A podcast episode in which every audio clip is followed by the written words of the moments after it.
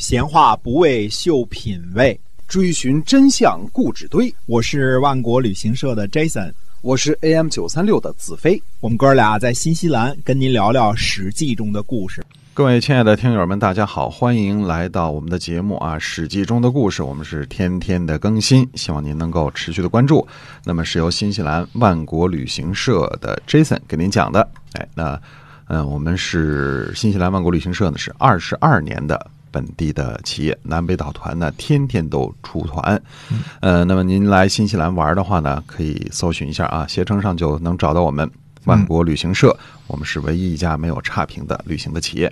好，我们今天继续跟您讲《史记》中的故事啊，我们来要讲讲韩国的事儿了。嗯，对的，韩国的韩襄王呢，年纪已经很大了，在病死之前呢，争位战早就打响了。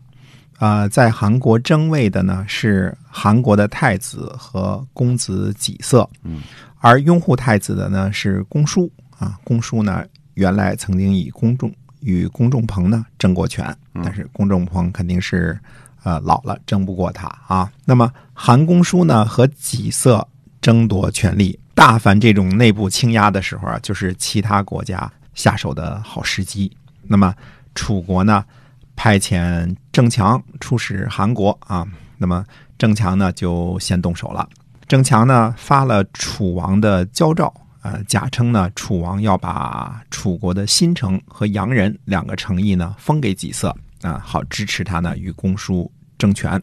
平白无故的送走了两个城池，楚王当然是大怒了，对吧？你凭什么就把我们家的地封给别人了，是吧？嗯，就准备呢处罚郑强。郑强呢就解释说了，他说呀，我发交诏，这是为了楚国呀。己色世子呢，如果得到了新城。洋人与公叔呢争权，胜了，魏国呢一定会找韩国的麻烦。那样呢，韩国就会向楚国求救。都来求救了，哪里还敢提出接受两个城池的事儿啊？如果己色不能战胜，侥幸不死，那肯定也会逃到楚国要求庇护。那样他怎么还敢这个要这两个城池呢？不可能想太多了，都成了寄人篱下了嘛。嗯。韩公叔呢与己色争权，庶子强呢对太子就说了：“他说呀，不如趁着现在呢齐国的军队没有涉及，就马上攻打中书。”太子回答说：“呢不能在国都中呢发生战斗，国家呢就会分裂。”那么说客就回答说：“呢说事情不成功呢，您自身就会危险，还谈什么国家完整啊？看来这个齐国也是很有意愿要。”掺和一下韩国的这个政权和这个互相之间的这个世子和太子之间的争斗的，但是呢，呃，太子呢，呃，没有在齐国射手之前呢攻打公叔。看来呢，公叔的争权虽然名义上是保太子，但是暗中跟太子呢还不是完全一条心，因为太子的底下的中庶子也要攻打公叔嘛。那么公叔呢，其实是准备杀掉己色的。底下人呢就建议说了，说太子之所以重用您，就是因为什么呀？恐惧己色。如果己色死了，太子没有忧患，一定会轻视您，还不如不杀己色呢。这样呢，太子会重用您一辈子。那么大臣呢，呃，宋贺呢也有同样的意思。他说呀，己色之所以能够为乱，是因为他在内部啊得到了父兄的支持。外边呢又有秦国和楚国的支持，现在呢您把己色杀了，太子就没有忧患了，哎，也不会，哎，也不会重用您了，哎，就意思抓小偷不能抓完了啊，抓完了这个差人失业了，哎对，呃，这个意思啊。那么韩国的大夫呢知道韩襄王老了，而楚军的地位稳固，一定会去偷偷侍奉太子伯英，那样呢，伯英也就是另外一个和己色差不多的后患。不如呢不杀己色，这样呢伯英呢恐惧一定会求得您的帮忙。韩大夫呢也不敢肯定这个己色会不会回国，这样呢也不会拥立太子为乱。秦国和楚国呢靠着手中有己色这样一张牌呢来限制太子伯英。那么伯英呢没有秦国和楚国的支持呢，内部没有父群兄弟的支持，一定不会发生政变，这样谁都闹不起来。哎，这样呢，结果是对您最有好处的。所以呢，尽管是公叔呢，表面上是要这个保着太子，太子呢也重用公叔，跟己色一块儿争权，对吧？但是己色呢，看来面对的两个敌人，实际上这两个敌人内部呢也有很大的矛盾。那么当时呢，因为记录呢就是这些我们不清楚的情况，但是具体的轨迹呢，我们大约可以知道。那么己色呢，这个时候是被齐国人接走了，或者在齐国做人质。哎，可是己色呢，逃亡到了楚国，因为楚国离着韩国更近嘛，对吧？嗯。那么己色呢，逃回到楚国呢，就想让秦国和楚国呢，在后边这个做撑腰，去争这个位子啊。于是呢，就对这个秦国的灭戎就说了：废掉公叔，让己色呢成为这个相啊，这就是楚国的利益。嗯那么己色呢逃到了楚国，楚国呢又因为秦国呢而使用他。那么己色回到韩国的那日子呢，韩国就是楚国的下属了，就是就是楚国的诚意了。那么您呢，就是因为这个这件事情呢，就让秦王呢祝贺这个太子伯英立为太子，这样呢。韩国呢就跟楚国就闹翻了对啊，闹翻了之后呢，韩国呢一定会侍奉秦国，因为这个魏国和韩国都跟秦国友好嘛。那么齐楚呢就没办法在其中插手了，说这个是对策啊。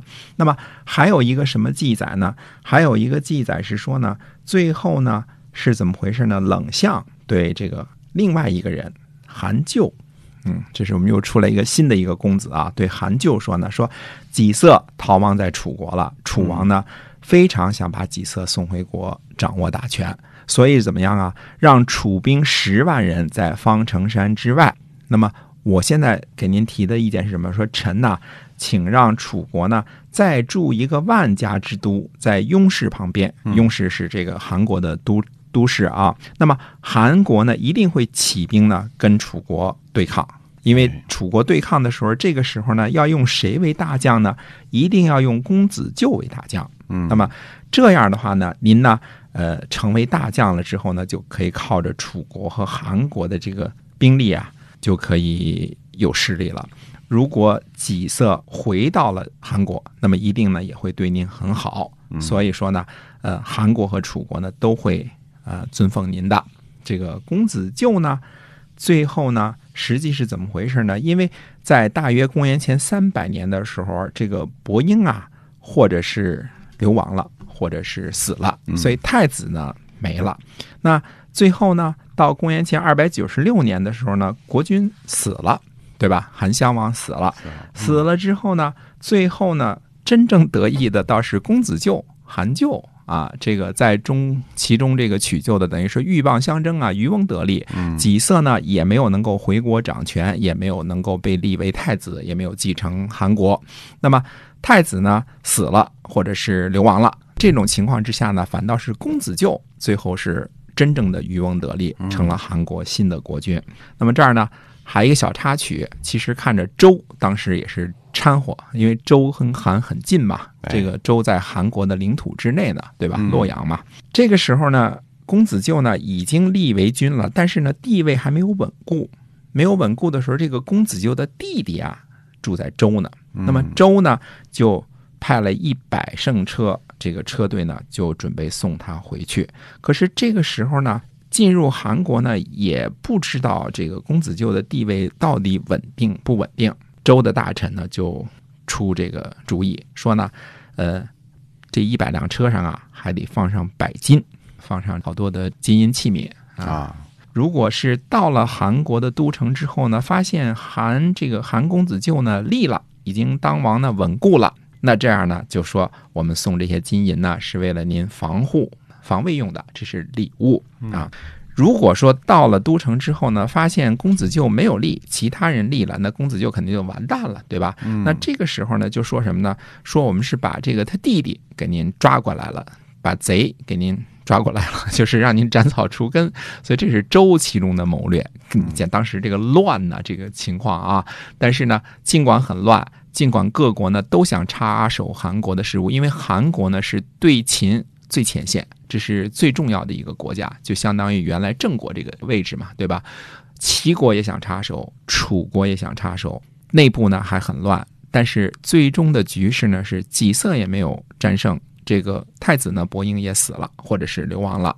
最后真正韩国的国君死后呢，继位的反倒是。这位韩国的公子舅，嗯啊，这是我们的韩国的新王，所以有这么一段呢，韩国争位的这个事情。接下来呢，我们看看这个新王继位之后，到底各国之间的关系会怎么样的发展？难道说强硬起来的韩国和魏国还会继续强硬吗？那么不强硬的话，会有什么变招呢？下次我们要讲一讲这方面的故事。好的，今天我们这个史记中的故事呢，就先跟大家讲到这儿了啊！感谢您的收听，我们下期再会。再会。